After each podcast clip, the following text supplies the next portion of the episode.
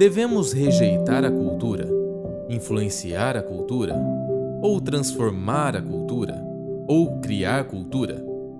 Ao invés de sermos formados ou deformados pela cultura, ou ainda pior, criarmos versões distintamente cristãs de tudo no mundo, somos chamados a viver pela luz da revelação bíblica, para que nossa influência e presença fiel possa ser notada na cultura. Nossa proposta nesta nova série de sermões é promover uma visão cristã da cultura e do papel dos cristãos dentro dela. Bem-vindo à série Cristão e Cultura Redenção nas Relações. Irmãos, nós vamos iniciar hoje uma nova série. Quem está animado aí para essa nova série? O cristão e a cultura, né? Então nós vamos estar estudando nas próximas semanas, a gente não determinou exatamente quando vai terminar, mas pelo menos nós vamos fazer isso por agosto e setembro aí, inteiros ainda, então é, o restante do mês de agosto e mais setembro também tendo esse compartilhar da perspectiva de como o cristão deve lidar, se relacionar com a cultura, como deve ser a nossa relação com as coisas ao nosso redor. E eu brevemente quero trazer, antes de a gente até ir para a exposição do texto dessa manhã, que é Atos 17, é, nós vamos rapidinho passar por uma ideia do que, que é a cultura e para a gente poder saber melhor o terreno onde a gente está pisando nessa nossa relação com a cultura. E antes de mais nada, eu quero indicar alguns livros aqui é, para iniciar essa série. Nós estamos usando vários materiais, eu até postei, tem uma lista, o Leandro, se fosse fazer, ia ter mais vários outros, e cada um de nós teria mais vários livros para falar, porque tem muita coisa boa nesse sentido do cristão e da cultura. Mas eu quero deixar alguns para vocês. O primeiro deles, que eu creio que todos nós aqui deveríamos ler, é esse livro aqui, A Criação Restaurada, de Albert Walters. É um livro que vai falar sobre a cosmovisão bíblica cristã de criação, queda, redenção e consumação, e nos ajuda a conseguir contar essa história para as pessoas ao nosso redor de forma fiel ao Evangelho. Então, uma vez que nós ouvirmos a cultura, nos relacionarmos com as coisas ao nosso redor, podemos contar uma bela história. Então, adquira esse livro. Nós não temos esses livros ali, infelizmente, mas você pode procurar na, na Amazon ou qualquer site. Engajamento cultural é, também um material muito importante. Na sua primeira parte, vai tratar de como a gente pode melhorar a nossa relação com a cultura, e depois vai pegar questões bem pontuais e, e, e, talvez polêmicas, em certo sentido, em relação a como nós nos devemos relacionar com a cultura. Então, esse livro é muito bom mesmo, um livro com várias perspectivas, vários autores juntos, e eles vão trazer perspectivas diferentes dentro do cristianismo nessas questões culturais. Então, vale muito a pena. E o último, Igreja Centrada, que foi um material que nós usamos para a plantação aqui da igreja, nos auxiliou muito há alguns anos atrás, e até hoje tem sido um manual para a gente buscar ter acesso a como a igreja deve se relacionar bem com a cidade. Então, essa série ela tem a ver com isso, como a família dos que creem pode servir melhor a cidade de Curitiba. Nós queremos aplicar isso basicamente é, na sua maior parte, claro, cada um no seu contexto, mas como nós podemos ser uma igreja para a cidade. Então, esse é um material excelente também. E por último, é, a revista Cultivar e Guardar, no volume 3, trabalha da questão humanidade. Então, aqui nós vamos ter alguns artigos que auxiliam também a compreensão melhor de como o cristão atua na cultura, especialmente o artigo do Guilherme Amarino, do Projeto Sola, que é, ele vai falar sobre as duas famílias e o rio cultural. Então, eu não vou dar spoiler, porque não dá tempo, mas adquira a revista e você vai ser edificado também. É, além disso, irmãos, tem muita coisa, muito material, mas só alguns, porque às vezes as pessoas pedem, né? Algum material para poder acompanhar, para poder somar na construção daquilo que a gente está falando. Então, esses seriam alguns deles. Então, essa é a nossa nova série, né? o cristão e a cultura. Nós vamos trabalhar a redenção nas relações com a cultura aqui.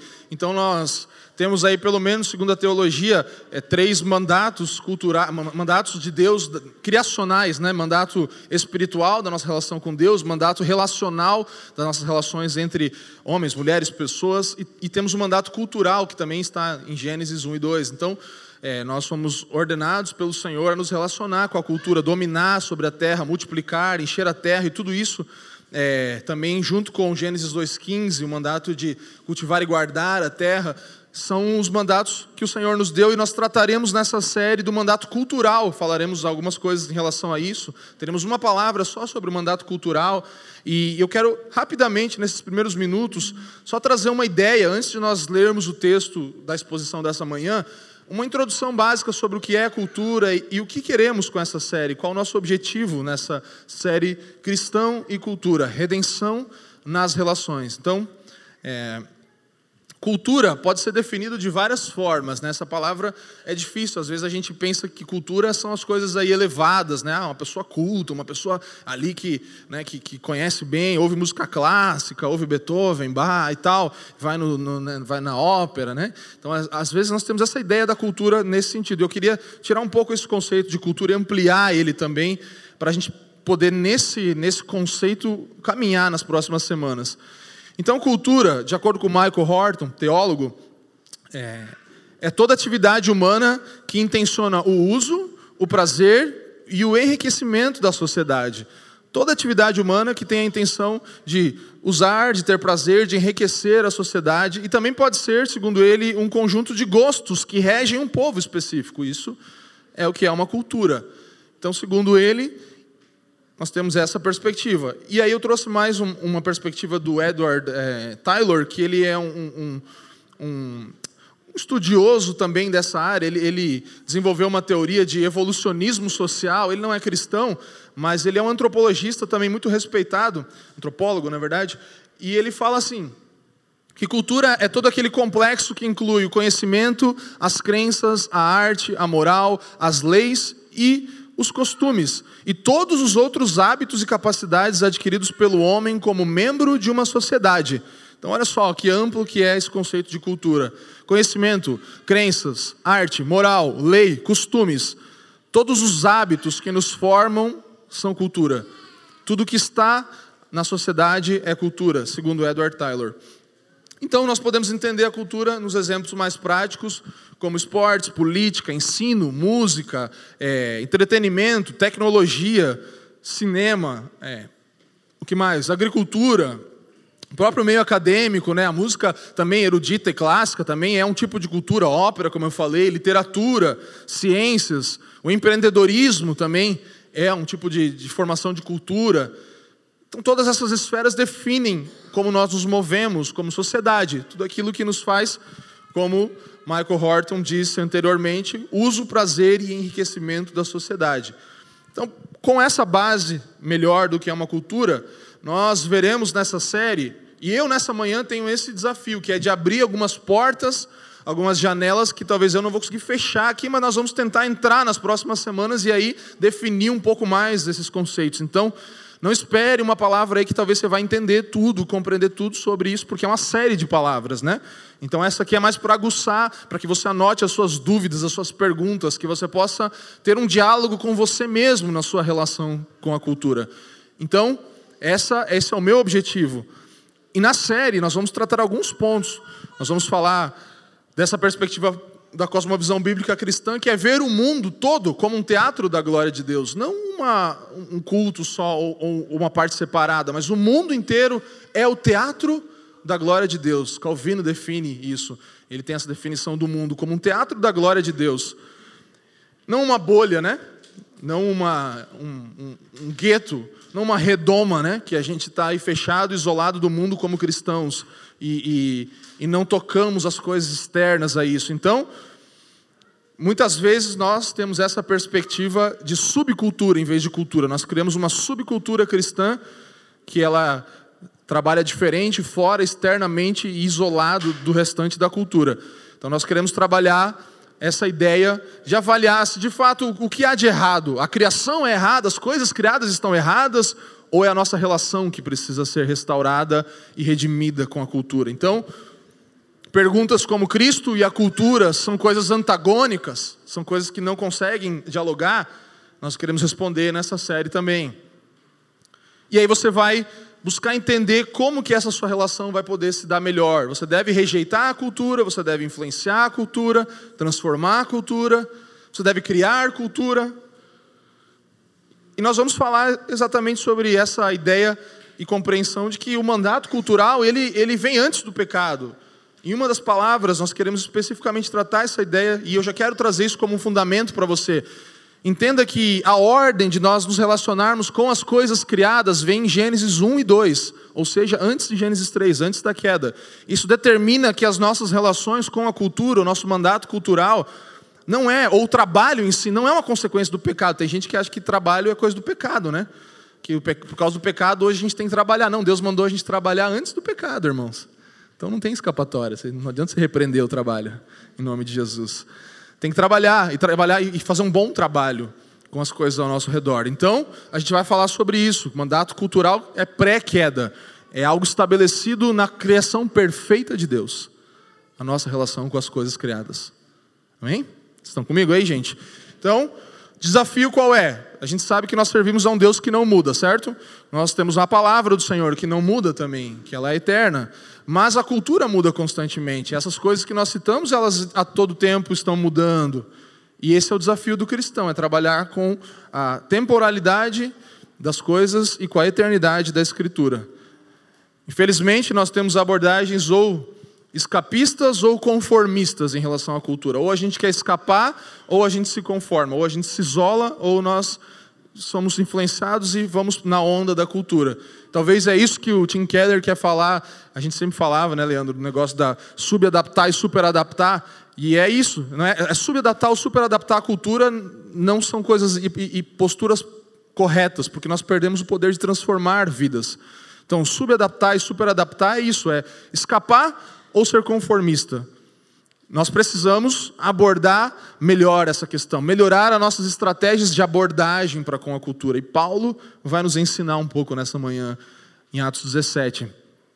E a série toda vai abordar isso. Então, meu desafio, nosso desafio como pastores aqui é levar você a responder as questões culturais de um ponto de vista bíblico, de um olhar a partir das lentes do Evangelho, conseguir dialogar com todas essas coisas que nós citamos aqui, que são cultura também.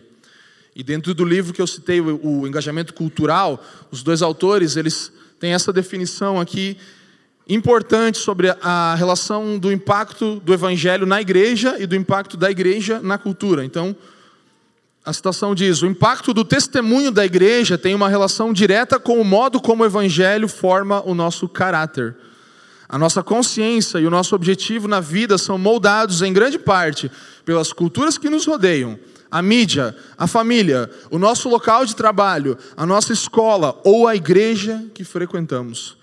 Tudo isso molda a forma que nós vamos nos comportar em relação à cultura e o evangelho em nós primeiro nos molda. Por isso nós vamos ser uma igreja que sempre vai pregar o evangelho até que Cristo volte, até que eu e você sejamos de fato transformados por essa verdade a cada dia mais a cada dia mais a cada dia mais.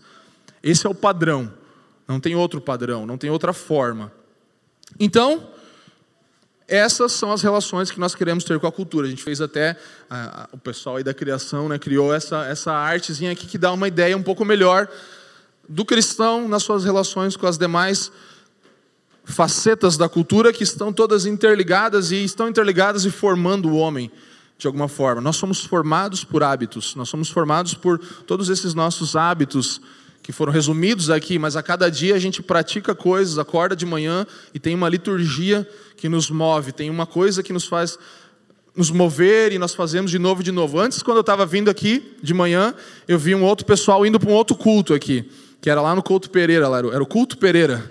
O pessoal estava indo lá para o jogo e tal, e aí você vai falar, não, mas você não está falando que deve relacionar com a cultura? Sim, mas ao mesmo tempo nós vemos que essas pessoas, elas estão assim como nós, pegando a nossa Bíblia, encontrar a nossa família de fé, eles estão fazendo isso também. Estão pegando aquilo que eles têm, a sua devoção e levando a, a, sua torcida organizada, ao seu time, a sua família, aquilo lá que é a sua liturgia, é o seu culto. Eles estão também buscando por religião, por mais que se você falar com eles, eles vão falar: não, nós não somos religiosos, eu não quero saber da igreja. Você me entende? Isso é só um exemplo. Não estou falando contra o futebol, só porque eu não gosto, nada a ver. Não é isso. Não confunda. Mas, é, Pode ser qualquer outra coisa. A, a, gente cria essas, essas tribos culturais, e essas tribos culturais, todas elas têm liturgias e elas estão adorando a um Deus também. Elas estão glorificando a um Deus, estão formando essas pessoas por causa dos seus hábitos. Isso pode ser trabalho, isso pode ser todos os ídolos, tudo que você coloca no lugar de Deus e que você cria aí uma forma de devotar-se a essas coisas. Então, Vamos ler Atos 17. Essa é a minha breve introdução. Eu consegui fazer ela em 10 minutos, mais ou menos. Só para você ter uma ideia da onde a gente vai buscar caminhar nessas próximas semanas. E nós escrevemos um texto que foi postado nas redes sociais. Se você não leu, leia ele, que ele também é um bom resumo e uma boa introdução para essa série. Abra sua Bíblia em Atos 17. Nosso tema nessa manhã é a exegese cultural. E Atos 17 é o texto que nós nos inspiramos. Eu tenho lido esse texto já há algum tempo e, e tenho meditado nele. E, e, tenho buscado aperfeiçoar a minha compreensão e nós juntos também disso. Mas é um texto muito pertinente para iniciarmos essa série. para podermos, para podermos ter uma base de como nos relacionar com a cultura de forma inicial. Então, mais uma vez, não não espere tantas respostas nessa manhã, espere mais perguntas. Amém? E eu espero que você tenha perguntas para fazer, espero que você anote perguntas, porque isso é muito importante, é que nós possamos realmente gerar questionamentos dentro do nosso coração, na nossa mente, no nosso intelecto, mas também no nosso proceder a cada dia. Então, que você saia cheio de perguntas aqui nessa manhã. Vamos ler Atos 17, eu vou ler da NAA, Nova Almeida Atualizada, Atos 17, a partir do versículo 16. Acompanhe comigo. Enquanto Paulo os esperava em Atenas, o seu espírito se revoltava em face da idolatria dominante na cidade. Por isso falava na sinagoga com os judeus e os gentios piedosos, também na praça, todos os dias, com os que se encontravam ali. E alguns filósofos epicureus estoicos discutiam com ele, havendo quem perguntasse: Que quer dizer esse tagarela? Outros diziam: Parece pregador de deuses estranhos. Diziam isso porque Paulo pregava Jesus e a ressurreição. Então, tomando consigo, levaram-no ao Areópago, dizendo: Podemos saber que nova doutrina é essa que você ensina? Pois você nos traz aos ouvidos coisas estranhas e queremos saber o que vem a ser isso. Acontece que todos os de Atenas e os estrangeiros residentes não se ocupavam com outra coisa senão dizer ou ouvir as últimas novidades. Então Paulo, levantando-se do meio do Areópago, disse: Senhores atenienses, percebo que em tudo vocês são bastante religiosos. Porque andando pela cidade, observando os objetos de culto que vocês têm, encontrei também um altar no qual aparece a seguinte inscrição: Ao Deus desconhecido. Pois esse que vocês adoram sem conhecer é precisamente aquele que eu lhes anuncio. 24. O Deus que fez o mundo e tudo que nele existe, sendo ele Senhor do céu e da terra, não habita em santuários feitos por mãos humanas, nem é servido por mãos humanas, como se precisasse de alguma coisa, pois ele mesmo é quem a todos dá vida, respiração e tudo mais. De um só homem fez todas as nações para habitarem sobre a face da terra, havendo fixado os tempos previamente estabelecidos e os limites da sua habitação para buscarem Deus, se porventura tateando o possam achar, ainda que não esteja longe de cada um de nós. Pois nele vivemos, nos movemos e existimos, como alguns dos poetas de vocês disseram, porque dele também somos geração. 29. Portanto, visto que somos geração de Deus, não devemos pensar que a divindade é semelhante ao ouro, à prata ou à pedra, trabalhados pela arte e imaginação do homem. Deus não levou em conta os tempos da ignorância, mas agora Ele ordena a todas as pessoas, em todos os lugares, que se arrependam. Porque Deus estabeleceu um dia em que julgará o mundo com justiça, por meio de um homem que escolheu, e deu certeza disso a todos, ressuscitando dentre os mortos. 32. Quando ouviram falar da ressurreição de mortos, uns zombaram, e outros disseram: A respeito disso ouviremos você em outra ocasião. A essa altura, Paulo se retirou do meio deles. Houve, porém, alguns homens que se juntaram a eles e creram. Entre eles estava Dionísio, o Areopagita, uma mulher chamada Dâmaris, e com eles mais algumas pessoas. Gostaria de orar com você e por você. Incline sua cabeça. Pai, nós te damos graças por tua bendita, gloriosa palavra nessa manhã, Deus palavra imutável, palavra eterna, que tem poder de mudar todos os homens e mulheres em todos os lugares e épocas diferentes, em culturas mais diversas. Nada pode impedir o poder transformador da tua palavra de atuar no ser humano, de atuar numa sociedade. E nós agora oramos mais uma vez pedindo que o mesmo Espírito que inspirou as Escrituras, homens e mulheres, a escreverem os textos sagrados, agora esteja sobre nós, trazendo compreensão e luz sobre esses textos também. Te pedimos, Espírito Santo, ilumina o nosso interior, nosso coração, nossos olhos, nossa mente, nosso intelecto ilumina-nos por completo, até que a tua luz, pela palavra, nos tome, nos transforme e faça moldar o nosso padrão de vida e o jeito como nós nos relacionamos com a cultura e a sociedade. Nós te pedimos isso pela graça do teu filho e em nome dele. Amém. Amém, irmãos? Então vamos agora, rapidamente aqui, nesse tempo que temos, é, passar por esse texto de forma introdutória, compreendendo essa exegese cultural. Diga comigo, exegese cultural. Então, a exegese cultural, a nossa primeira palavra dessa série, tem a ver com interpretarmos. Exegese é a palavra que define, mais simplesmente definida como interpretação. Quando falamos ah, de um texto bíblico, por exemplo, uma exegese bíblica, a ideia do exegeta, do pregador, daquele que vai é, estudar, do estudioso da Escritura, é de buscar ali os sentidos originais daquele texto, o que aquele texto quis dizer para os seus primeiros ouvintes, para o seu primeiro público. Então, aí, a partir desse lugar, é, sem perder essa essência, poder agora contextualizar isso, fazer isso de forma correta em relação também à sociedade, a, ao seu tempo atual. E isso é uma exegese cultural. Então, para nós melhorarmos a nossa relação com a cultura, nós precisamos primeiro olhar para ela, precisamos ouvir, precisamos abordar, precisamos estudar a cultura. E aí depois então responder a todas essas coisas ao nosso redor, conforme Paulo faz aqui. Ele tem clareza em relação àquilo que os ouvintes deles acreditam, os ouvintes dele estão crendo, estão se movendo, aquilo que move a vida dos ouvintes de Paulo é certo para ele, ele sabe ele tem consciência, ele conhece bem Atenas, conhece bem os atenienses, conhece bem os epicureus, conhece bem os estoicos e todo esse povo faz parte da, do, do, do, conhecimento de Paulo aqui. Então, quando nós tratamos de cultura, a gente tende a ter abordagens diferentes, assim, né?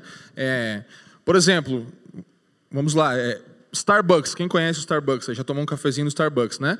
Então a gente gosta, tem gente que gosta, tem gente que não gosta, enfim. Aí você vai pensar no Starbucks, você vai ter pessoas que vão se relacionar com aquilo de, de um jeito, vão falar assim: ah, eu, eu não compro Starbucks porque ah, a política deles é toda errada, eles, sei lá, não pagam bem, fazem trabalho escravo, tem a Iemanjá na frente lá, né? Então eu, sou, eu não, não, não consumo, não quero, e vamos fazer um boicote até o Starbucks falir, né? É o que o crente faz geralmente, né? Ah, vamos, Netflix vai falir. Aí a galera ri, né? Então, ah, tem algumas pessoas que se relacionam com a cultura nessa ideia, de boicotar as coisas que são contra aquilo que eu acredito e tal. Então, é uma forma de postura em relação a, a, a algo cultural, algo que está no meio das pessoas. Tem outras pessoas que vão falar: não, não quero nem saber, eu quero tomar o café e que se exploda o Starbucks, não estou nem aí, eu quero tomar o café, quero, quero usufruir disso e não estou nem aí para quem trabalha lá. Ou, e aí vai ter outras pessoas que vão falar, não, o café é bom, né? Também é questionável, né? Isso, se o café é bom ou não, do Starbucks, mas tem gente que fala que é bom. E aí, não, eu quero usufruir, porque o café, o grão, Deus criou, é uma criação de Deus, glorifica Ele, eu vou usar isso para a glória de Deus. Então, beleza, então você vai consumir. E vai ter outras pessoas que vão falar, não, então vamos fazer o seguinte, vamos fazer, vamos esquece o Starbucks, vamos juntar, tem um irmão lá que é barista, o outro faz isso, o outro é, vamos fazer, juntar os crentes, vamos fazer um Starbucks gospel, vamos, vamos fazer, botar, trocar a carinha da Emanjá e botar Jesus com uma coroazinha lá, e aí vai ser o nosso Starbucks, que aí não vai ter pecado, não vai ter nada, né, vai, todo mundo vai fazer certinho, é os crentes querendo criar uma bolha do café, né, Starbucks ali, que, né, bebida, café não dá para dizer, mas as bebidas do Starbucks, então, você percebe diferentes abordagens? A gente não vai aqui falar sobre o que é certo ou errado. Você vai ter coisas boas de todos os lados. Você vai ter algumas coisas erradas em todos os lados também, todas as formas de se relacionar com isso. Mas a verdade é que Paulo aqui ele nos ensina um outro modelo, uma outra forma de lidar com a exegese cultural, de comunicar, de ouvir a cultura e responder com clareza. Então, ele está proclamando o evangelho aqui para os atenienses. Ele está abordando os pensadores da época, daquele tempo.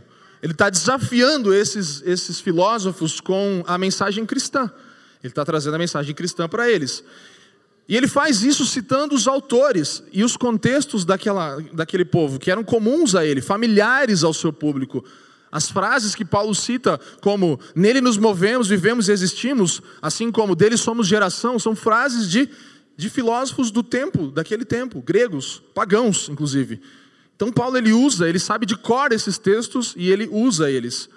Mas é interessante que um pouco antes, versículo 17, fala que Paulo também estava pregando na sinagoga, além das praças e do Areópago depois.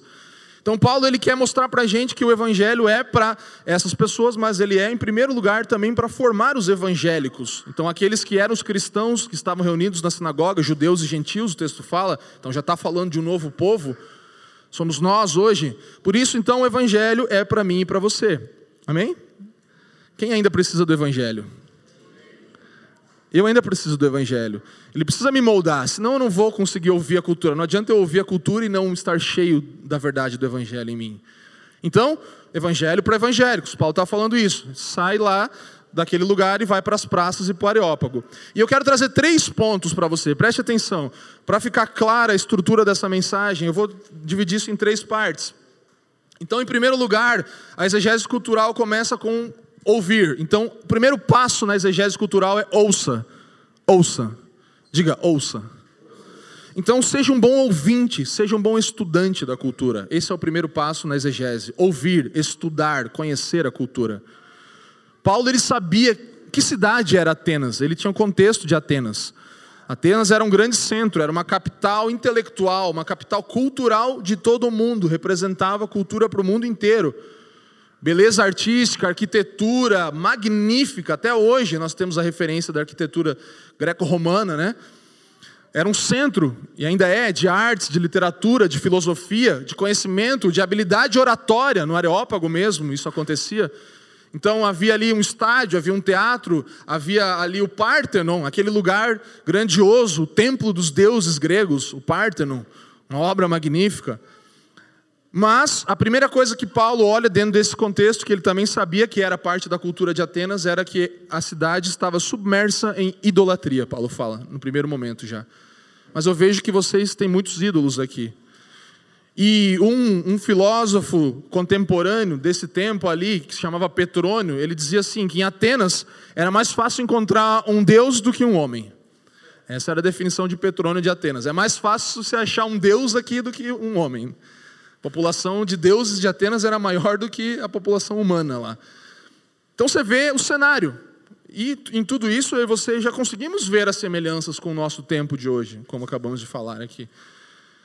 E aí você tem ali Paulo conhecendo também, além da cidade, o seu público. Eles sabiam quem eram aqueles filósofos epicureus estoicos. E os epicureus, eles, eles, a base da crença deles era num propósito de vida e felicidade para hoje o prazer, a libertação do sofrimento, das paixões, dos temores. Era quase como uma teologia coach hoje, né? Quase como o humanismo invadindo as igrejas, meio parecido. E eles falavam assim: não, não tem deuses a temer, você não precisa se preocupar, é, porque a morte é um simples fim e acabou. E é isso. Então vamos aproveitar e usufruir. E eles buscavam segurança em uma sociedade bem estabelecida, as casinhas bem organizadas, tudo bonitinho, é, um governo justo ali, né? contentamento deles estava nisso, eles estavam buscando isso. Sonho americano, né? As casinhas bonitinhas, tudo, todos os carrinhos, todo mundo com carrinho legal, e, e é isso. E aí, quando morrer, acabou. Já os estoicos, eles tinham uma relação mais com a natureza, eles dependiam muito da razão também. Então, eles eram os caras mais zen ali, né? Eles, eles pensavam muito também em desenvolver-se intelectualmente para evoluir, para sair dessa ignorância. A ignorância era o, é, é o inimigo dos estoicos aqui. Então, eles queriam progredir e sair da ignorância. E aí eles tinham produziam códigos de conduta familiar, é, códigos domésticos extremamente detalhados de como conduzir a sua vida, orientar a sua vida, o seu comportamento familiar, muito parecido também com um tipo de conservadorismo que existe hoje, que quer a razão e tal, e quer fazer tudo muito organizado, e como criar os filhos, de, é esse jeito, e é essa forma, e é assim, e assado, e nisso se resume a religião dessas pessoas aqui, assim como de algumas hoje também. Então isso é muito contemporâneo para nós hoje, ainda que os nomes das filosofias possam ter mudados, né? E, e sendo sido é, evoluindo com o passar do tempo. Mas o que eu quero trazer aqui é que Paulo ele conseguiu ver isso tudo que eu acabei de falar. Ele via isso, ele via Atenas, via os filósofos, via o povo de Atenas, os cidadãos, e ele conseguiu dialogar com a cultura do seu tempo, da sua época. Ele conseguiu se comunicar bem com aquele povo. John Stott nos diz que o diálogo passa a ser uma demonstração do amor e da humildade cristãos. Então, o diálogo, irmãos, é amor e humildade cristão. Porque indica nosso compromisso de despojar nossa mente dos preceitos, preconceitos, desculpe, e caricaturas que possamos nutrir sobre o próximo. E assim somos nós, nós temos preconceitos e caricaturas. Quando você fala de qualquer tipo de ideologia, você já tem um monte de preconceito e pensamento sobre aquela pessoa e você não se submete a querer ouvir aquela pessoa e ver a genuinidade nos seus desejos, nos seus anseios. Então, é isso que ele está falando aqui, que nós devemos despojar nossa mente de preconceitos, caricaturas que possamos nutrir sobre o próximo, de buscar ver o mundo com seus olhos, olhar do ângulo daquelas pessoas e ouvir com seus ouvidos, de modo que possamos compreender o motivo que o impede de ouvir o Evangelho e de ver Cristo, de nos compadecermos dele, sentindo de forma profunda todas as suas dúvidas e medos. É isso que um cristão deve fazer no seu diálogo com a cultura e com o povo ao seu redor ver o que está os impedindo de ouvir o Evangelho, ter compaixão, sentir de forma profunda os medos e as dúvidas das pessoas ao nosso redor. Paulo fez isso. Irmãos, há um mundo inteiro de pensamentos ao nosso redor hoje. Há um mundo inteiro de compreensões sobre como fazer todas as coisas. As pessoas elas são profundamente influenciadas pelos pensamentos desse século dos filósofos debatidos na sociedade, na mídia, nas escolas, no mercado de trabalho. E mesmo sem talvez você falar, eu nunca estudei filosofia, nem nunca estudei economia, mas você é diretamente influenciado pelo pensamento desse século, pelo espírito desse tempo, pelo zeitgeist. Você é diretamente influenciado, mesmo que você ache que não. O jeito que você gasta o seu dinheiro, se ele não for padronizado de acordo com a escritura, é um jeito que é influenciado por esse tempo, pelo espírito dessa época. O jeito que você tem pensamentos no seu trabalho, na sua escola, o seu compromisso com as coisas é determinado pelo espírito dessa época, se você ainda não tem tanto do evangelho em você. Por isso que a gente vai precisar pregar o evangelho para sempre. Porque a gente precisa ser mudado. Então você fala, mas eu não estudei, não sei quem que é esses caras e não, você se move de acordo com os seus pensamentos que estão aí disseminados em toda a nossa sociedade hoje. Tenha consciência disso, pelo menos. Eu falei aqui, no meu exemplo, esses tempos atrás, que eu fui ouvindo a rádio para casa e botei numa estação de um pensamento totalmente diferente do que eu acredito, e aí eu já ia trocar, né? porque eu, eu não quero ouvir, a gente não quer ouvir aquilo que é contrário, a gente quer só ouvir aquilo que favorece o nosso pensamento. E isso é verdade com relação à Bíblia, a Escritura, o Evangelho. A gente precisa fortalecer e fundamentar a nossa vida aqui. Mas ouvir as pessoas diferentes é, é, importante, as pessoas que não pensam como nós, para nós nos colocarmos no lugar dela e vermos a sua, os seus anseios, os seus medos, os seus temores também. E aí esse exercício para mim foi importante, por mais que difícil, e às vezes a gente precisa fazer exercícios assim para sair da nossa bolha, para sair do nosso ambiente só e conseguir então agora depois de ouvir, abordar. Então nosso segundo passo no exegese cristã é abordar, aborde. Então fale comigo, aborde. Seja um sábio intérprete da cultura. Então você vai abordar primeiro os conceitos ali, depois você vai abordar pessoas também, porque você já ouviu a realidade delas, já se compadeceu, você ouviu primeiro. Precisamos seguir de novo, mais uma vez e ainda mais a instrução bíblica de sermos tardios para falar e rápidos para ouvir. Temos que ouvir logo e ficar ouvindo mais tempo e demorar um pouco para falar, irmãos. Nós precisamos ouvir mais e depois abordar. Então, seja um sábio intérprete da cultura. Paulo ele começou a olhar ali e agora abordar o, que estava acontecendo e abordar as pessoas também. No 22 ele fala: Eu vejo que vocês são acentuadamente religiosos, vocês são bem religiosinhos. Ele fala assim para o povo, né?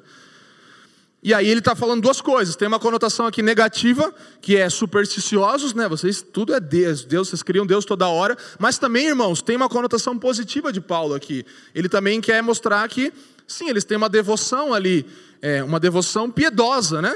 Uma coisa piedosa, eles estão buscando algo real ali. Então Paulo ele reconhece o desejo dos atenienses aqui de desenvolver a sua espiritualidade. Ele não está só criticando. E isso nos nossos dias a gente fala às vezes aqui, você vai ver esse diálogo toda hora. Ah, não, eu sou espiritual, eu tenho a minha espiritualidade, mas eu não quero ser religioso, eu não quero igreja, eu não quero isso. E aí nós precisamos reconhecer, irmãos, o anseio dessas pessoas também e olhar, elas de fato estão procurando a Deus, elas de fato estão procurando desenvolver uma espiritualidade, ainda que equivocada, por mais sincera que seja, né? Sinceramente equivocada. Então, reconhecer isso é importante. Aí Paulo no 23 fala, e esse aqui é um versículo mais importante talvez desse texto. Versículo 23, Se você tiver sua Bíblia aí, dá uma olhada, fala assim, ó.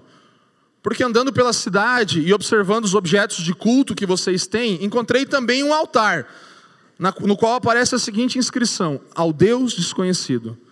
Então Paulo ele vê o altar e fala: Eu vi um altar ao Deus desconhecido. E esse Deus que vocês adoram sem conhecer é precisamente o que eu lhes anuncio. Então aqui está um, momento importante, chave da exegese cultural de Paulo. Esse foi o ponto de contato para o início do discurso de Paulo sobre o Deus que criou todas as coisas e que se envolve de forma pessoal com todas as coisas. Esse é o Deus que Paulo vai anunciar. Sustenta, cria, sustenta e se envolve com tudo. Então, o ponto de contato de Paulo é, primeiro, ali, olhar algo, um, altar pagão. Ele se deu o trabalho, primeiro, de conhecer aquelas pessoas com as quais ele estava se comunicando, e depois ele começou a abordar os elementos daquela cultura. Então, uma exegese, uma interpretação da cultura começa por ouvir e depois você avaliar interpretar. Então, Paulo, ele andando pelos altares, viu: ah, vocês têm um altar aí que é ao Deus desconhecido você tem um altar ao Deus desconhecido. E aí Paulo ele fala assim: o Deus que vocês desconhecem é exatamente, precisamente o que eu estou pregando. Ele tinha versatilidade na pregação dele. Ele usava as coisas da cultura, não negligenciava, não era agressivo, mas ouvia. O discurso atraiu os ouvintes, filósofos gregos, ao passo que Paulo interagia com o seu modo de pensar. Paulo interagia com o modo de pensar. E ao citar seus próprios escritores de forma respeitosa e coerente. Diga comigo, respeitosa e coerente. Essa é a minha e a sua abordagem com as pessoas ao nosso redor quando queremos anunciar o Evangelho. Precisamos respeitar e ser coerentes com aquilo que fazemos. Essa era a versatilidade de Paulo. Mas nós, irmãos, perdemos a capacidade de ouvir. Se o mundo já perdeu, se a polarização em tudo já fez isso, nós, como, como cristãos, somos a esperança de pessoas que ainda conseguem ouvir os outros. É assim que nós poderemos mostrar uma luz de esperança nesse mundo. Nos comunicando, fazendo uma exegese cultural, primeiro ouvindo e depois falando: Nós conhecemos esse Deus desconhecido que vocês estão procurando, que vocês estão tateando. Paulo ele pega um altar pagão, irmãos, ele transforma aquilo numa, num exemplo, numa realidade sagrada para aquele, para aquele momento. Ele, mesmo sem confrontar diretamente, ele ressignifica aquele objeto cultural que era um altar pagão para anunciar o evangelho. Você chamaria Paulo de pagão por isso? Você chamaria Paulo de pagão? Nós não podemos perder, irmãos, os símbolos, as datas, as coisas importantes, a cultura, as coisas da boa criação de Deus para o secularismo, para o mercado nós não podemos ficar nessa ainda de, ah, não, que o Natal é pagão, que a Páscoa não sei o que, não foi nesse dia, que não sei o que. Não, usa, aproveita esses momentos, porque você tem uma esperança real sobre um Cristo que veio à Terra. Você tem uma esperança real sobre aquela manjedora lá. Você pode falar, o Deus que está deitado nessa manjedora aí é exatamente o que eu sirvo. Isso é uma interpretação, em vez de a gente ficar sendo esse crente chato, que tudo fica, sabe? queimando calça da Fidudido, não sei o que, uns negócios assim, entendeu? Geração Josué Irion, né? Para quem manja. Quem não manja é Nutella. Os Nutellas não herdarão o reino dos céus, irmãos. Gente, nós, nós precisamos parar, gente, não, não, não perder tempo mais lutando contra os símbolos e as tradições culturais, mas usar isso ao nosso favor e a favor do anúncio do Evangelho. E aí você já fica naquela pulga atrás da orelha, né? Porque aí a gente já tem aquela mente de esquizofrenia crente, né? Assim, que é trazer o Batman pro culto, né? Trazer o não, que é hoje o Leandro vai vir de Homem-Aranha aqui. E aí ele vai, né? Cara, não é isso, gente. Por favor, nós não precisamos trazer elementos para dentro do culto tentando sacralizar espiritualizar, colocar o selo gospel naquilo. Vamos fazer festa junina gospel, que é cultura na igreja, né? Vamos fazer, trazer o touro mecânico aqui para dentro e fazer um culto do não sei. Irmãos, não. Por que, que não tem alguns elementos da arte? A gente valoriza a arte aqui, a gente está, nossa, a gente valoriza muito, muito mais que muitas igrejas, não para nossa glória, mas porque a gente está aprendendo a fazer isso. Mas você não vai ver alguém pintando um quadro ou dançando aqui na frente, porque nós temos o entendimento de que essas artes elas têm o seu papel e nós não queremos colocar um selo gospel delas e agora elas têm valor aqui dentro para a igreja. Agora os crentes vão valorizar isso. Também não estou falando que necessariamente há um grande problema numa apresentação de um teatro na igreja. Não, mas a gente quer impulsionar os nossos atores a fazerem o papel deles na sociedade também a eles usarem a cultura para a glória de Deus, sem precisar fazer essa, essa esquizofrenia de cantar ao seu Valença no culto, entendeu? Cara, umas paradas que não fazem sentido nenhum, de tentar trazer, vai tocar Coldplay no culto. Não, Coldplay é para a lista do Spotify, é para a tua playlist lá, e aqui a gente está focado em cantar cantos congregacionais que exaltam o nome do Senhor. Não é difícil de pensar. O dualismo do cristão é duas coisas. Ou ele quer, não, que eu não ouço música do mundo, eu não como comida do mundo, eu não, né, não sei onde você vive, mas você não faz nada do mundo. Então, beleza, esse é um tipo de dualismo. O outro é achar que agora vamos fazer aqui dentro da igreja uma balada gospel, as paradas que vai rolar aqui, que é porque precisa a cultura e a igreja. Então, nossa oração, irmãos, é que nós possamos compreender uma relação saudável com a cultura aqui, porque não são nenhuma dessas duas que eu falei. Amém? Então, não é esquizofrênico. Nós precisamos deixar as coisas que têm o seu valor cultural para fora desse ambiente para termos uma boa relação com a arte e a cultura. Nós somos parte, a igreja é parte da formação da cultura, assim como as outras coisas que nós citamos aqui também. Então nós precisamos dar atenção. Eu sou uma pessoa que gosta de dar atenção muito para crianças, né? Às vezes vai os irmãos com a família lá em casa, e aí eu brinco com as crianças, ou vou na casa de alguém, e eu dou atenção, e aí quando você dá atenção para a criança, ela, ela, ela, percebe, né? E aí ela fica no seu pé, né? Ela não, não larga. Aí os irmãos ficam assim, então, filho, agora o tio quer conversar com o papai e a mamãe também, né? Mas isso é um exemplo, irmãos. A criança, ela mostra isso, e, e, pode ter certeza que tem muitas crianças aí fora que já são adultos ou idosos que elas só querem que você as ouça e elas vão te dar a sua atenção também. E você vai poder falar para elas na hora certa, mas você precisa parar um pouquinho de falar. Você precisa ouvir. Você precisa parar e sentar e saber a história de alguma pessoa, conhecer aquela pessoa. E aí você vai conseguir ganhar o coração dela. Então, faça isso, ouça em primeiro lugar, depois aborde, sim, traga os seus pontos na cultura e na vida pessoal. E em terceiro lugar, nosso terceiro passo, responda. Então diga comigo, responda. Vamos lá, mais forte. Seja um anunciante convicto do Evangelho. Então você ouve, você aborda, você responde.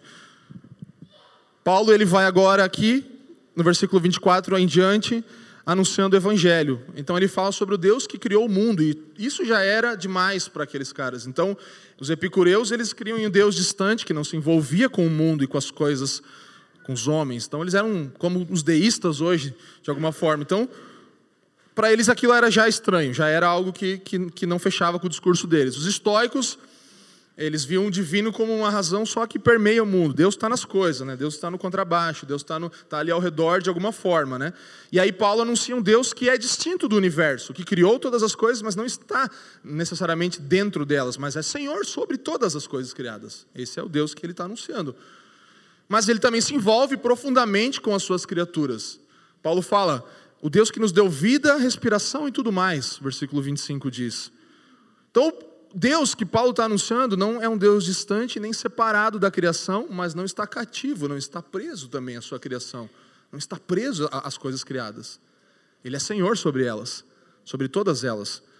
Por isso nós não podemos montar uma escala de, de prioridades, como às vezes todos, alguns de nós já fizemos. Ah, em primeiro lugar para mim é Deus depois é família, daí depois é trabalho. Não, em primeiro lugar é Deus na família, é Deus no trabalho, é Deus na educação dos filhos, é Deus na diversão, é Deus na cultura. Deus está em primeiro lugar em todas as esferas da sociedade. Deus, ele está em primeiro lugar em todas as esferas. Deus não é o primeiro lugar da sua lista. Deus não é o primeiro. Deus, família, escola, faculdade, trabalho, é. Deus na família, Deus no trabalho, Deus na escola, Deus na faculdade, Deus na hora de comer, Deus na hora de se divertir, Deus na hora de brincar, Deus no, no namoro, Deus no noivado, Deus nas, em todos os lugares, Deus em primeiro lugar, irmãos. Deus soberano sobre todas as esferas. Pare de fazer uma lista de colocar, porque isso é, isso, isso é dualismo, é colocar Deus num lugar e o resto em outro lugar que Deus não consegue tocar aquelas outras coisas. Isso é mente, é mentalidade, é intelecto. Então, coloque Deus em primeiro lugar em toda a sua vida. Em tudo. E não o primeiro lugar depois das outras coisas. Que aí você fala, não, se eu der 10% para Deus, 90% é meu, né? Mas eu dei o primeiro para Deus, então agora vou administrar. Então, irmãos, é, nós precisamos entender que esse Deus, ele é grande demais como Paulo fala, para ser contido nos templos feitos por mãos humanas, né? Isso é maravilhoso. Deus ele está acima. Ele é, ele é tão grande, mas ele é tão bom, tão bom e tão pessoal a ponto de cuidar das minhas e das suas necessidades pessoais também. Isaías no capítulo 57, versículo 15, vai dizer que o Deus, o alto e sublime, que habita em um alto e sublime trono, Deus, Criador de todas as coisas, sustentador de tudo, habita em um alto e sublime trono, mas Ele também habita no coração do contrito e do quebrantado. O mesmo Deus, Criador, sustentador, nos acessa pessoalmente, vem até nós. Essa diferença do cristianismo, irmãos, para todas as outras religiões. Todas as religiões é você precisa fazer cinco passos no budismo, no hinduísmo, seis passos, oito passos, para chegar numa divindade. No cristianismo, Deus se torna homem e ele não dá passos para nós chegarmos nele, ele vem até nós. Ele se torna homem, se encarna e fala: Eu, Deus, vim até você. Essa é a diferença. Essa é a diferença do Deus cristão. Um Deus que vem até o homem, ainda que é o Criador de tudo. E Paulo está pregando esse evangelho. E aí ele fala no 26, de um só Adão, nosso representante pactual, original, né? É, todas as nações foram estabelecidas desse, desse um homem, e ele indica a soberania de Deus também, falando, havendo fixado os tempos previamente estabelecidos, os limites da sua habitação, então ele vai exaltando Deus, e aí no 27 ele fala, todas as pessoas é, estão tateando, buscando, e vocês também estão buscando, eu estou vendo que vocês estão buscando, tentando encontrar, mas Deus está perto de vocês, só que todas as vezes que vocês ficarem tentando tatear para encontrar Deus, vocês vão falhar, porque ninguém consegue encontrar por mais perto que Ele esteja, porque é Ele que nos encontra. É o que Paulo está falando. Então você está tateando, você está tentando, mas você, mesmo que sinceramente fazendo isso, nunca vai conseguir com êxito acessar o Deus, porque esse Deus, Ele é que te acessa. Então Paulo está pregando o evangelho de forma maravilhosa aqui. A gente podia pegar isso aqui e tornar um padrão da nossa vida de como anunciar o evangelho. E essa é a ideia. E aí ele vai, 28. Nele vivemos, nos movemos e existimos. Então, tanto isso, às vezes a gente acha que é só o dele, dele somos geração, porque está entre aspas, mas eu estudei bastante o texto e vi que tanto o, o, o, o, nele somos geração, dele somos geração, quanto esse nele vivemos, nos movemos e existimos, que a gente acha tão bonito, tudo isso, essas duas frases, são frases de escritores, de autores, de filósofos gregos pagãos. Ele pega essas frases desses caras pagãos e aí ele fala assim: os poetas de vocês, os escritores que vocês aí são familiares, eles estão se referindo, porque eles estavam se referindo exatamente a, a Zeus como o Deus principal deles naquele tempo. E aí, mais uma vez, Paulo estabelece uma conexão ali citando de cor, irmãos. Ele sabia de cor os conceitos filosóficos daquele povo. Ele citou só duas coisas que ele sabia. E aí ele fala: então, vocês fazem isso para Zeus, mas eu quero aplicar esses escritos que vocês têm ao Deus vivo e verdadeiro, porque é nele que nós vivemos, nos movemos e existimos, porque é dele que somos geração. Você entende o que Paulo está fazendo aqui? Você consegue ver isso? A conexão de novo. E o Deus que Paulo anuncia não é Zeus, é o Deus que se fez carne, habitou entre nós. O Deus que foi exaltado pelo Pai, Cristo, sobremaneira, Deus deu a Cristo o nome que está sobre todo nome. O Deus diante de qual todo joelho se dobrará e toda língua confessará. Ele é o Senhor sobre tudo. Paulo está anunciando sobre todas essas coisas criadas que vocês estão vendo, mais belas que existem aqui em Atenas, tem um Senhor sobre elas, e Ele é o Senhor Deus, que criou todas elas, mas que acessa o coração de vocês também. E eu reconheço o valor das coisas que vocês estão vendo aqui.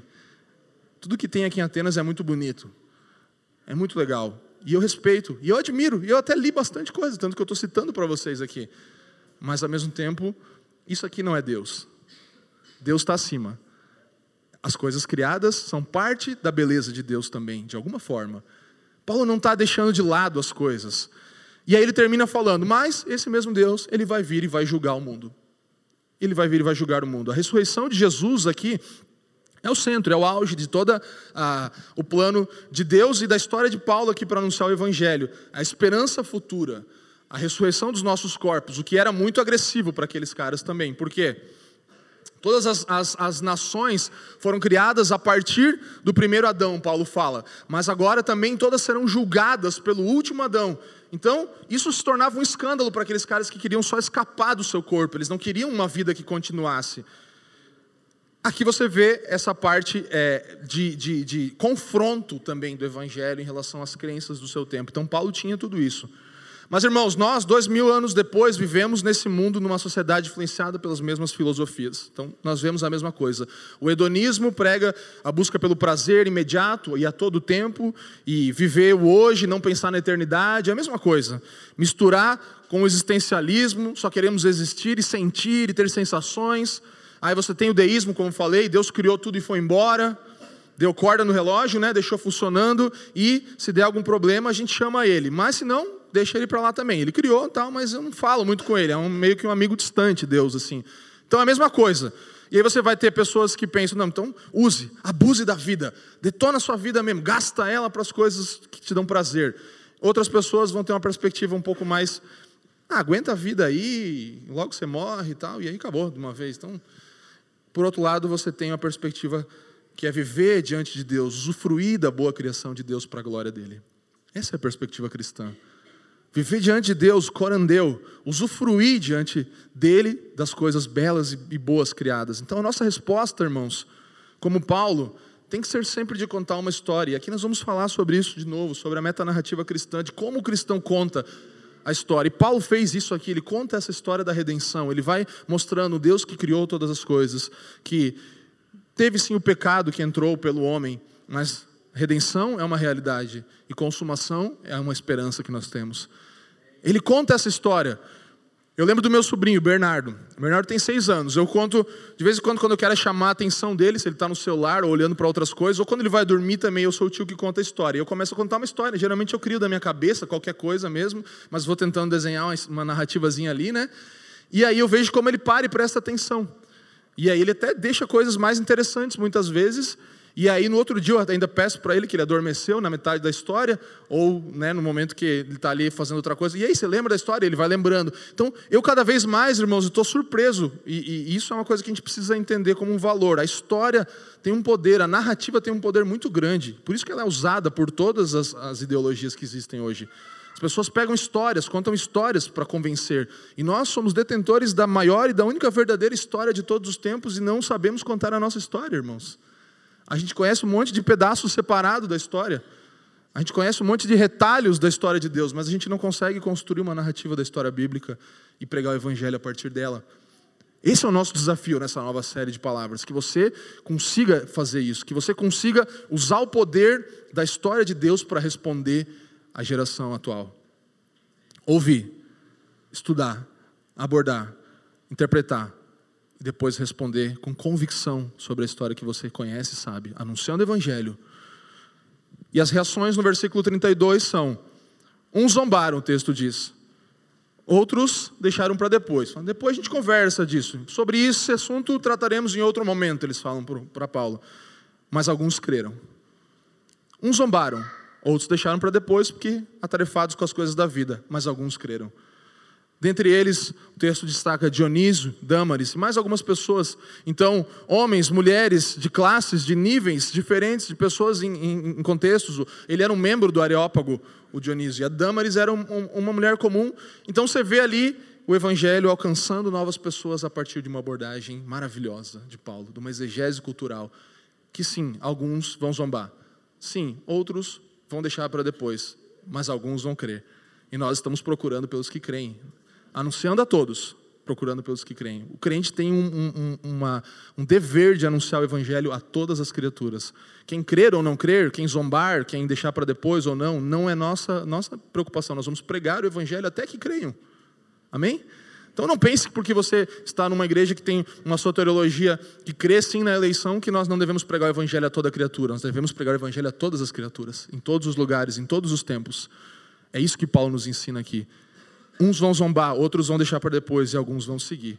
E aí, Michael Horton, num apanhado geral, nos mostra, nos ensina isso aqui sobre Atos 17.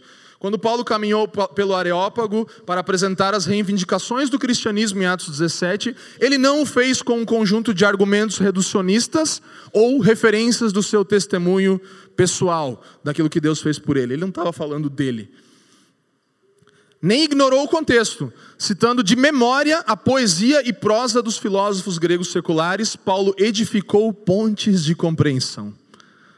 Diga, pontes de compreensão. É isso que Paulo fez. Ele não contou a história dele. Ah, hoje eu vou contar meu testemunho aqui. Deus me salvou. Estava andando lá para Damasco, aí veio uma luz, brilhou, caí no chão, foi forte. Não, ele não fez isso.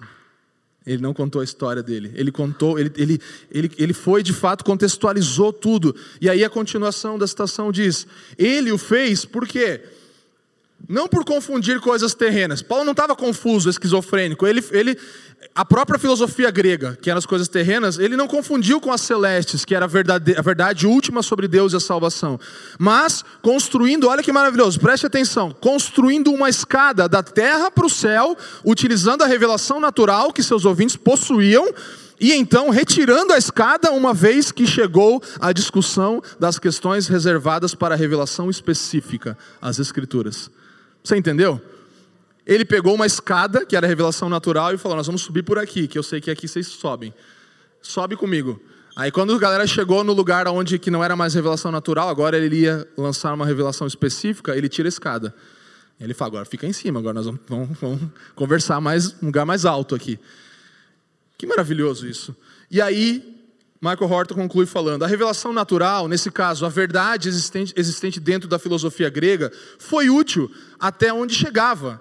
Mas para continuar a discussão e proclamar a verdade sobre Deus e a condição humana, o juízo e salvação, o apóstolo teve que depender da revelação especial, o relato da obra e morte e ressurreição de Cristo, bem como seu direito de julgar. Paulo entendeu e explorou a verdade da visão secular do mundo, mas julgou os erros a partir das Escrituras. Paulo entendeu e explorou a verdade da visão secular do mundo, mas julgou os erros a partir das Escrituras. Essa escada está à nossa disposição, irmãos. A gente pode ficar condenando ela e falando que ela não serve para nada, ou a gente pode usar ela. Isso é a cultura, isso é contextualização. Então, concluindo, ouça, irmão, escute. Há constantes mudanças tecnológicas, culturais, nós precisamos, no meio dessas constantes mudanças, parar e ouvir as pessoas. Precisamos voltar a ouvir os outros, irmão. Ter compaixão. Que Deus te dê compaixão. Nós precisamos descobrir, irmãos, no que as pessoas creem. Você sabe quais são as crenças das pessoas que você vê todos os dias? No que, que elas acreditam? Como elas enxergam o mundo? Jesus fazia isso, ele fez isso, por exemplo, com a mulher samaritana. Ele foi no contexto daquela mulher, ela estava pegando água. Jesus começa a pegar aquele contexto, e ele sabia toda a história daquela mulher, contextualiza toda a história dele, dela com a realidade do Evangelho e anuncia o Evangelho. Jesus parava pelas pessoas.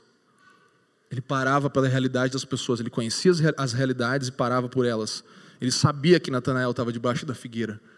Ele sabia os, os, todos os conflitos que aquele cara tinha. E com todos, em todos os lugares, num barco pescando, Jesus ele sabia. Ele ouvia as pessoas, ele sabia dos seus conflitos. Ele ouvia as necessidades de cada um.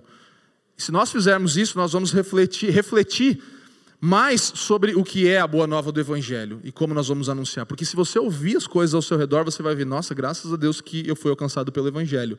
Você vai valorizar mais o Evangelho. E aí você vai ver o valor que tem anunciar o Evangelho. Mas nos falta compaixão para compreender a dor do outro, os conflitos que os outros têm e assim chegar no coração das pessoas. Em vez de partir para acusação, a gente precisa chegar no coração. Em vez de confronto meramente intelectual, a gente precisa ver que tem desejos genuínos, verdades ali, que aquelas pessoas estão procurando e buscando. Então, o cristão, irmãos, precisa, nessa sua tarefa de ouvir a cultura, ouvir, ter, ter, ter duplos ouvidos, ouvir a cultura e ouvir a palavra. O cristão é uma pessoa que ouve duplamente, ouvir em dobro, ouve cultura e ouve palavra não só está numa realidade ou só está no, na outra. Depois de ouvir, aborde, interprete, faça a exegese, a interpretação. E para isso é preciso sair do gueto, é preciso conhecer, é preciso sair. É, eu e que a gente está parando de fotografar casamentos, a gente vai, não vai mais fazer isso provavelmente, e aí a gente está pensando em como a gente vai acessar os, os não cristãos, porque a gente não pode ser só pastor aqui que fica vendo crente toda hora. A gente precisa acessar as pessoas ao nosso redor que não são cristãs. Você precisa fazer isso. Não abra um Starbucks crente, irmão. Não faz isso.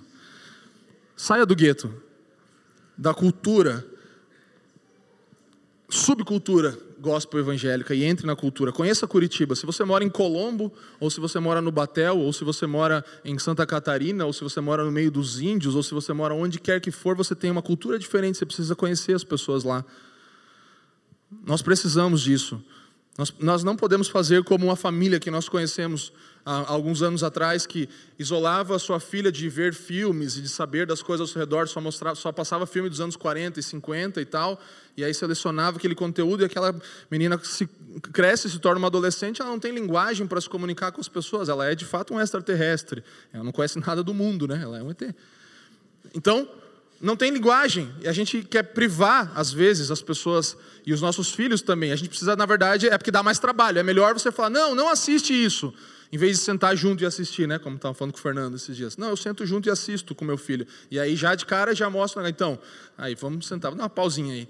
Deixa eu te falar um negócio aqui. Esse é o trabalho de um pregador do evangelho para seus filhos, de um pai dos pais que estão aqui sendo felicitados nessa manhã, é sentar com seus filhos e não esconder deles a cultura, mas sentar com eles e mostrar Cristo e a cultura.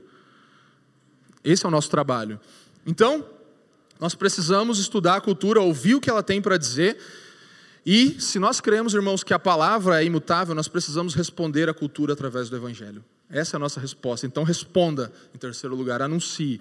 Paulo estava pregando o Evangelho, o Cristo, mas ele conseguia fazer conexões com a filosofia, com, a cultura local, mas ele não pregou filosofia. O púlpito não é lugar de filosofia e seus, as suas conversas não são lugares de pregar filosofias, são lugares de pregar o Evangelho. Conhecer filosofias, conhecer cultura, pregar o Evangelho. Não pregue outras coisas que não a palavra de Deus. E pregue de forma que os ouvintes possam entender. Use histórias, use a narrativa cristã. Nossa tarefa cultural, irmãos, de forma resumida, eu gostaria que você lesse comigo esse parágrafo que eu tentei resumir tudo que eu falei aqui em um parágrafo. Uma tarefa difícil, mas leia comigo para interiorizar isso bem. Vamos lá. Ouvir e estudar o mundo que nos rodeia, seus anseios, desejos, instituições, expressões artísticas, ideias e questões, a fim de interpretá-las e abordar as pessoas que se encontram sob sua influência de forma mais eficaz. E então responder com o anúncio do Evangelho de forma satisfatória, pois ele é o poder de Deus. Aleluia? Então, ouça e estuda o mundo ao seu redor. As filosofias falam de uma coisa macro, então você vai estudar a cultura e conhecer a cultura, mas você vai é, interpretar e abordar pessoas dentro dessa cultura. O mundo todo influenciado por culturas, mas ele é formado por pessoas. É o Vinícius. Entendeu? É Amanda, são pessoas, não é uma cultura que a gente fica debatendo contra e fazendo vídeo no YouTube para confrontar a cultura. Não, a gente ouve a cultura e aí você né, você entende, você compreende e agora você vê, não, mas tem pessoas dentro dessa realidade e essas pessoas são as que eu vou abordar e vou responder para elas com o evangelho. Não é um debate cultural, não é uma guerra cultural. Cristãos não devem entrar em guerra cultural. Não é o papel, não é o que nós devemos fazer. Nós temos pessoas para lidar. Então, o aborto é sim uma grande causa e um grande problema, mas nós precisamos pregar o evangelho para mulheres que estão ali tendo relações sexuais, engravidando e tudo isso, e essas pessoas precisam do evangelho. Obrigado por nos ouvir. A Família dos que Creem é uma igreja local em Curitiba comprometida com o Evangelho e a vida em comunidade. Para nos conhecer melhor e manter contato, acesse famíliadosquecreem.com.br.